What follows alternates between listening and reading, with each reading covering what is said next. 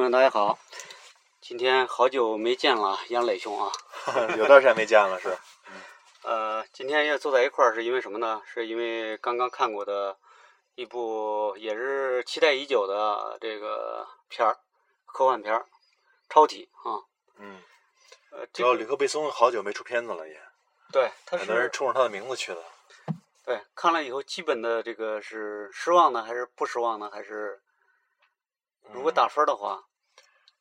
打分我觉得七分吧，七分。就是故事让我觉得不是很欣赏，因为现在科幻片故事已经很多了嘛。嗯。大家可能看到各种各样故事的科科幻片了，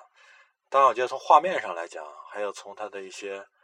就是叙事的一些手法上来讲，还是能看到这个吕克贝松的功力。我觉得。嗯，我觉得七分对于这个普通的一个商业电影已经算是个比较高的分了吧？从你的标准来说，啊，还可以吧。因为主要是这些年，我觉得商业片出现了一些比较天才型的导演。嗯嗯。像那个我一直比较推崇的推崇的诺兰，嗯，对吧？因为有这样天才型的商业片导演放在那儿，所以我觉得里克贝松相对来讲分就低了一点儿。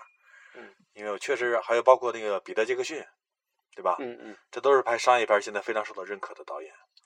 对，但是吕克贝松刚开始的片子好像偏个人化一点哈。对，他最早的时候因为还偏他个人经历呢。第一部片子不是拍的是《地下铁》嘛，是吧？啊，对。好像第二部还第二部好像拍的就是《碧海蓝天》吧？嗯。因为他在很年轻的时候，他当过潜海员嘛。哦。当过潜海员以后，然后他对大海的那种迷恋，然后对大海的那种美丽啊，非常的深刻。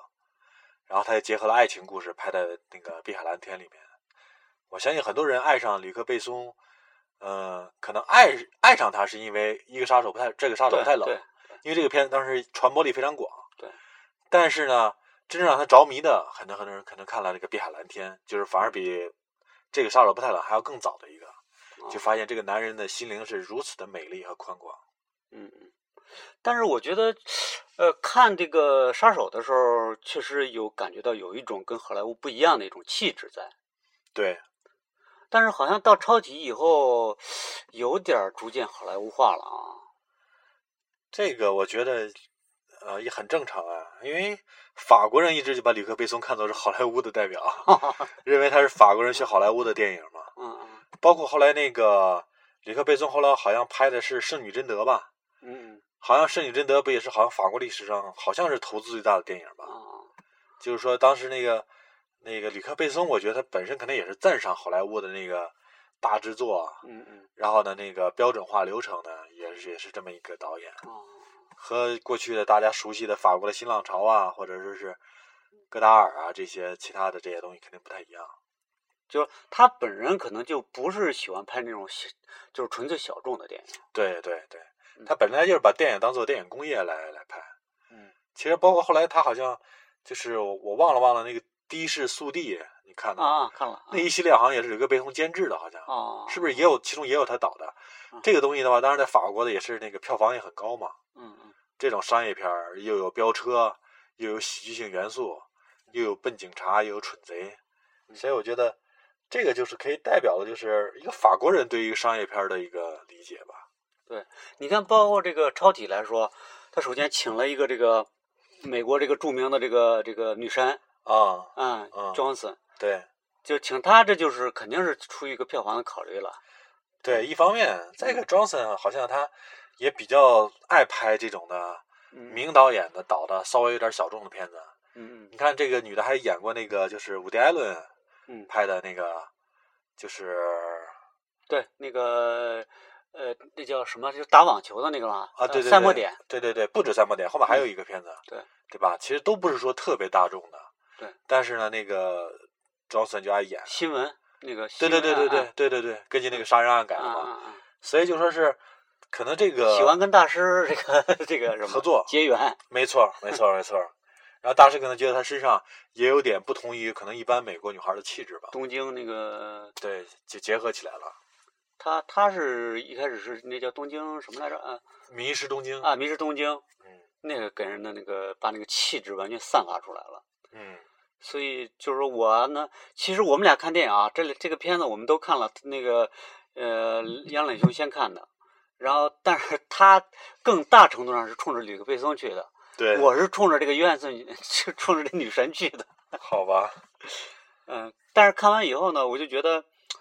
这女神没太 没太表现出来。对，没有太发挥她的演技。嗯，她还是个工具，我觉得。对，而且她里面的一些动作啊，我觉得可能还不如这个里克贝松的之前的女主角米拉米拉乔沃奇那个模特出身的那个啊，身材漂亮，身材漂亮，动作也更漂亮，我反正我觉得你挺强调身材的，有一点这方面的审美吧。啊就这个，反正我们女生这身材估计有点让你失望。对每一次这个转身走的那个镜头，一看那个腿呀、什么呀，看着有点婴儿肥那架势。婴儿肥。对对对对。哎，他那个倒是真的，他对这个身材不是特别那个看重。对，他说，据说就是好莱坞现在有一种那个特别爱减肥的那个倾向，有好多弄的人都跟排骨似的，就瘦成那样的。他特别反对这个，他就是说这个，你看人那个梦露，就胖胖的也那么性感，他他是这样的。但是在这个片子当中，我感觉就是说，总体我还是觉得就是还是挺呃吸引人看下去的啊。就是那个一开始那个悬念啊，一开始那个呃，就一开始出那百分之几的时候，我不知道咋回事儿，慢慢慢慢一进去那个那个情境，百分之几百分之几就逐渐在就是说不是就是他那个用脑量是吧，一点一点往上升的那个感觉，还真是给人很多悬念。就包括一开始，就她跟她男朋友被她男朋友逼着去去弄那个那个那个东西的时候，我就觉得反正还是有一些有一些悬念。特别是这个韩国人，包括这个韩国人韩国人这个崔崔明植，啊，崔明植，我感觉这个好像他也在这个里边，他还是他，因为他平常是个影帝嘛，他这个表演也是很厉害的，嗯但在这个里边还是个类型化的角色哈，嗯，而且他这个呃，我们在下边也谈过，可能他更多的也是考虑的这个，估计就是在亚洲的票房的问题。对，还有就是说，除了这个韩国人在里边演了一些角色以外，就是他那个囚禁他那个牢房，好像写着中国字儿，我看，对，嗯，而且他最后又出了牢房之后的那个街头的追杀也是中国的街景了。啊，对，他不是一开始还在一开始还在台北取的景儿哦，啊，一开始镜头台北嘛。啊所以这个我倒没注意对，所以里克贝松还是很，里克贝松好像还是特别注重跟亚洲合作的，啊。包括我我记得印象里过去跟日本好像也有过合作。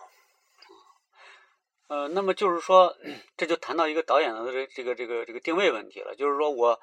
呃，前几天啊去北大听这个这个著名的这个在爱好者心目当中这个戴爷，就戴景华老师，他就讲这个科幻片，他就是提到这个美国的有一个索德伯格，因为他呢就是最早他呃第一个出名的电影是叫《性谎言和录像带》，当时获得了那个戛纳电影节的大奖。对，他第一开始出面的时候，给人给人一种感觉就是又一个艺术导演产产生了。嗯但是他后来呢，就是更多的是跟好莱坞合作，嗯呃，就是说那个片子呢，可能也有艺术追求，但是就是说可能还得那个跟好莱坞的那种呃体制啊什么结合起来。估计他是想拍那种又又有艺术性又又好看的片子，估计也是。所以在这点上来说，他可能跟旅游背诵也有相似之处。对，嗯，但是呢，就是说，呃，戴爷那个意思就是什么呢？就是说，就觉得呢，他那个电影呢有点别扭，就是说，他可能就也就是尽力的说是把那个好莱坞的那种流畅呢变得稍微不流畅一点儿，嗯、然后呢，就是呃，把好莱坞的那种那个完全的那个梦呢，哎，加一点自己的这个这个想法，但是呢，他又不能像真正的艺术片导演一样，因为好莱坞的那种那种那种流水线那种。呃造梦的那种那种各种规则，它跟这个演员的自我表达和这个产生这种思想、表达自己思想的这个，确实也是有矛盾的。就是说，你想把这个完全把这俩完全完美的结合起来，可能性不大。戴爷的意思就是说，所以说他尴尬呢，就是说他可能会一直陷在这个矛盾里边。估计吕克贝松可能也也会有这个问题。其实我觉得这个矛盾有可能是学者和评论加给他的，嗯人家本身可能没有这矛盾，人家本身可能认为自己反而达到了这个商业和艺术的一个平衡。也许他们认为商业和艺术的平衡就应该是这样的，就应该是比如在一些，我就是拿索德伯格为例吧，嗯就是可能就是一些敏感的题材，对吧？嗯，现在后来这两年拍的比较有影响力的那个，呃，最早前面拿奖的那个《毒品网络》，这拿了奥斯卡奖嘛。嗯而且那个编剧编的也非常的棒，包括后来前不久拍的《社交网络》。嗯嗯，然后呢，我觉得像他这个东西，他都是以在一定敏感的题材上，他聚焦一些人群之间的这个关系啊、伦理啊，而且是一个多线叙事的、多层面的。可能在他们来讲的话，这样的话就已经是达到了商业和艺术的一个结合。他们对艺术的这种定位，可能我觉得老戴刚才说戴锦华是不是可能更倾向于还是那因为个之前的那个欧洲的具有思想性的，呃，对对对，而且具有那个强烈的个人的这种色彩。你比如说吧，就是他比较钟情于这样的。因为那个他讲到的课是什么呢？就是说是那个一部呃，就是苏联历史上一个非常有名的大大导演，呃，塔尔科夫斯基，他拍的一部那个科幻片，呃，叫《飞向太空》。这个片子呢，后来就是被这个索德伯格呢，在二零零二年的时候重拍了一下，啊，然后呢，他就是说，嗯、说觉得他挺胆儿大的，说你这个索德伯格那个塔尔科夫斯基拍过的，你你还敢重拍？但是拍完了，他看了那个索德伯格的那个，确实是觉得，呃，他还是比那个塔尔科夫斯基还是差一大块，因为他是把就那个，因为他这是根据一个波兰的那个科幻小说作家的那个嗯，莱姆，嗯，他的那叫呃《索拉利斯星》嗯这么一个小说改编的，嗯。说他索德伯格肯定是还是把这个东西当做一个故事来拍，嗯就是说拍的是那个莱姆所描述的那个故事，嗯，但是莱姆那个小说在故事层面不是最重要的，嗯因为他要表达他自己的一种哲学。这个莱姆除了是一个小说家以外，他还是一个呃控制论这个的哲学家，嗯他还写着小说，同时还发表这个控制论的论文。嗯。所以他表达了他的一个哲学的东西，比如说是一个像人类知识的界限啊，人类这个知识和伦理的关系啊，还有人类和宇宙这个未知和已知这种这种关系。嗯。而索德伯格他拍完以后，他是还是想让那个故事更吸引人看，他可能会夹带一点自己的私货，但是他这个主体的这个让大家爱看的这个气质，他改不了，因为是好莱坞的要求。嗯所以呢，我估计就是说，像你刚才说的，到底这个这个平衡是怎么找的？可能确实也会要进行一个严格的划分，其实也挺难的。像那个他说，就是他代言的意思，就是说，呃，你要不你就学诺兰，几乎就纯粹的就就就完全就拍商业片了。嗯，他因为他是跟呃诺兰早期也有一些那个比较个人化的但嗯但是诺兰其实早期的话也是很偏商业的。啊，你看他处女座《记忆碎片》，嗯也是关于谋杀有关的题材。嗯我觉得沾上这种题材的话，都是有一定的噱头，都是为了那个嗯吸引观众的。包括后来《致命魔术》啊什么的，嗯嗯。里面都是以这种匪夷所思的情节。所以他是意思就是说，呃，诺兰就是更接近一个就好莱坞的那种，你就我觉得你不能因为就是之前有的导演他定位很清晰，你就觉得他是对的；有些人他可能有点模糊，你就觉得他不对。虽然说是我觉得那个索德伯格可能会有一些这种不成功的尝试的作品，嗯，因为很多导演他都会面临各种各样的尝试嘛。你就像那个王家卫，嗯，大家一拍出那个《花样年华》的时候，全世界都为之惊艳，是吧？嗯然后包括那个就是就是好莱坞的影女影星都说，这一看这电影非要跟王家卫合作，一定要跟他拍，对吧？嗯后来王家卫又搞了几个什么蓝莓之夜呀、干嘛的，就也没有什么影响力，好像大家也觉得不好。你就说王家卫不不行吗？说现在王家卫，你认为其实王家卫现在也有定位的问题。你看他拍的《一代宗师》，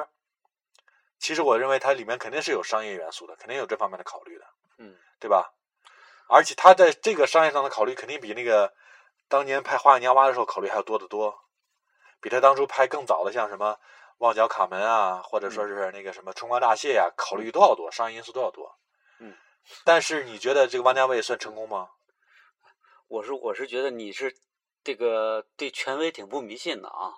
你是对戴爷的说法不是特别服气是吧？呃，有一些吧。有一些有一些，然后我觉得就说是对咱们要强调个人个人那个意见嘛啊，，对，而且我觉得还是独立思考。对，而且我觉得任何导演嗯，他在他的这个人生的创作阶段里，他想尝试一些新的，我虽然就是说挺爱听这个戴尔的课，但是我有时候也挺迷惑的，因为嗯这个电影这个东西吧，它本身它到底还是个商品。嗯就有时候我也觉得，嗯，挺想不通，就是说，有时候会不会觉得自己想的太多了？因为这个电影这个东西，它就是拍出来卖的，就是一件商品。嗯你说它有多艺术？嗯它真的跟这个小说啊什么呀，它真的没法儿去去比。就它不是一一种东西，它不能是完全个人化的。嗯所以像超体，我觉得拍成这样，呃，我不知道你你，我觉得票房应该还是不错的吧。就是说，通过一个是这个女神，这我都没关注，但是我嗯。看他排排排期的排的挺满的，啊，应该还可以吧？那肯定不会 像黄金时代一样，啊，那嗯是嗯，他这个就是冲着商业片来的，对，嗯，那但是，呃，但是我觉得就是好像就是从这个从超体就说到这个科幻片嘛，就是对科幻片这个样式，好像反正平常我我倒也不是说特别特别喜欢这个这个样样式，就没有说特别特别的关注过，科幻片是吧？嗯，就我觉得就是看过这个，这个我觉得中国人都是这样的嘛，人家说是人家外国人嗯看东西是往前看，啊，中国人往往回去看，往往历史看，嗯嗯所以中国人他更愿意花精力去研究怎么样穿越，啊，因为你历史丰富嘛。人外国人更关注未来，总是想着很早就有这种穿越到未来的题材的片子了，啊，回到未来，对很早，嗯嗯嗯，对吧？那个片子我觉得比这个更经典一点儿，嗯。其实你你现在来看，前段时间我还真看了《回到未来》，啊应该说人家编剧编得很精巧，他整个在一个小镇上拍的这个故事嘛，啊。在小镇上穿来穿过来，我就觉得它里边有那个有一些感情的东西，就是让我觉得特别家常的一些东西啊对这他跟这个抄底还不太一样，抄底还是有点儿，就是加入了一些新的思考。啊，对对宇宙的思考啊，什对对对对对，但是我就觉得，就是对我来说啊，也许我偏爱感情方面的东西，我就觉得这个有点偏于冰冷了，太整个片子。你看，放着这么一个漂亮的美女，这个在我眼里的美 美女啊，呃，放着这么个女演员，你这这个像这个情感这个方面的戏没很少，就基本上没有，基本上就是一个像一个就是论述这个这个这个一些科技的这个